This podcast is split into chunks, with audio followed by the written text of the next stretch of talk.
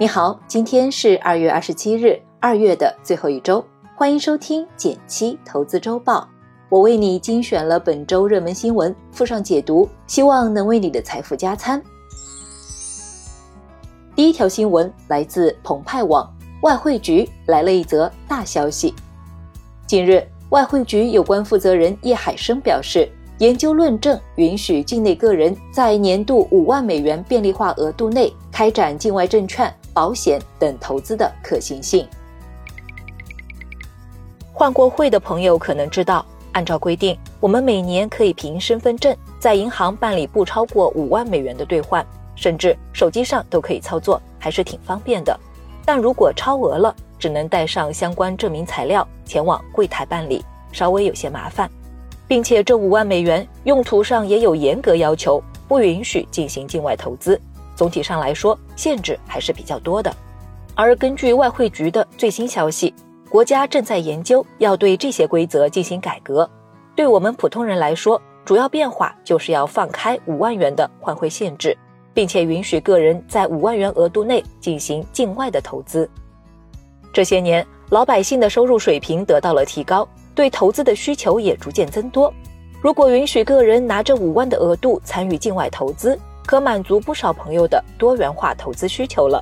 另外，外汇局还表示将适时提高 QDII 总额度，这就意味着未来我们买 QDII 基金额度受限的情况可能会大大减少。这对热衷投资海外的基民朋友来说也是个好消息了。这些声明虽然还在研究论证阶段。但都表明了政府的一个态度，鼓励个人投资者对境外市场的投资，这有利于跨境资本的合理流动，实现我国金融的双向开放。你对国家放开境外投资怎么看呢？欢迎在评论区分享你的看法哦。第二条新闻来自《证券时报》，一类产品猛增六倍，为何这么火？今年以来，固收加基金的发行进一步升温。成立新基金总规模已经突破一千两百亿元，较去年同期猛增六倍，创历史同期新高。如果有一种产品长期来看能穿越牛熊，无论市场风格怎么变换，都不需要你过度操作，同时还能有稳健收益，是不是很心动了？从公开的历史数据可以发现，这两年很火的固收加基金便有这样的特征。所谓固收加可以分为两个部分：固收和加。固收全称固定收益，是指收益确定性更强、风险更小的债券类投资品。它的收益大概在百分之三到百分之四，固定了整个产品的基调，以稳为主。加的部分包括股票、打新、定增、可转债等，是在固收控制波动的基调下，追求多赚一点点。一种常见的固收加是混合二级债券基金，百分之八十以上仓位买债券，不到百分之二十买股票。我们在文字区也给你展示了一个例子，是不是很稳呢？它的精髓就是市场上涨的时候能跟上，出现波动的时候也能稳住。近期市场出现了不小的波动，不少朋友都说心态崩了。这个时候不妨检视一下自己的账户。是否权益类基金买的过多，没有做好安全垫的配置呢？固收加产品或许就是个不错的选择。第三条新闻来自新华社，科创板的第一支可转债来了。科创板上市公司嘉源科技近日公告，发行十二点五亿元可转债。嘉源科技发行的可转债或将成为科创板史上首支可转债。我们普通人买房缺钱了怎么办呢？可能需要求助银行贷款了。而对于一家上市公司，如果需要扩张业务，缺钱了怎么办呢？有不少筹钱的路子，其中可转债就是一种简单的方法。上市公司发行可转债是在向社会公众借钱，而我们投资者申购可转债就是大家常听到的打新债了。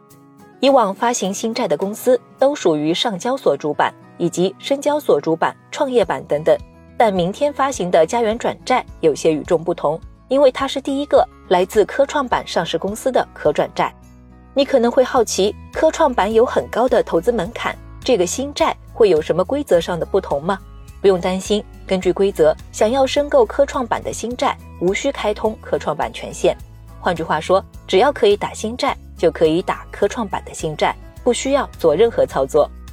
当然，不同点就在于，要是没有科创板权限，就无法把可转债转成股票。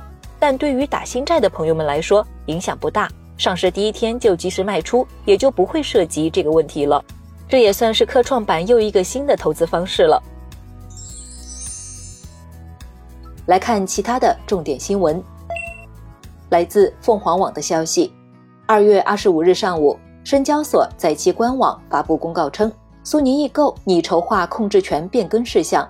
此前有传闻称，苏宁集团或将出售其持有的上市子公司苏宁易购百分之十九点九九的全部或部分股权给江苏的国企和广州的国企。来自网易财经的消息。近日，江西、黑龙江、陕西等多个省份宣布上调2021年最低工资标准，还有一些地方也确定上涨，并在酝酿上涨方案。根据最低工资规定，最低工资标准一般采取月最低工资标准和小时最低工资标准的形式。好了，本周的财经新闻就是这些，感谢收听。按照文字区提示操作。回复电台即可领取喜马拉雅粉丝专属福利，收听最新最热的财经要闻。欢迎订阅减七投资周报，每周六早十点，我们不见不散。拜拜。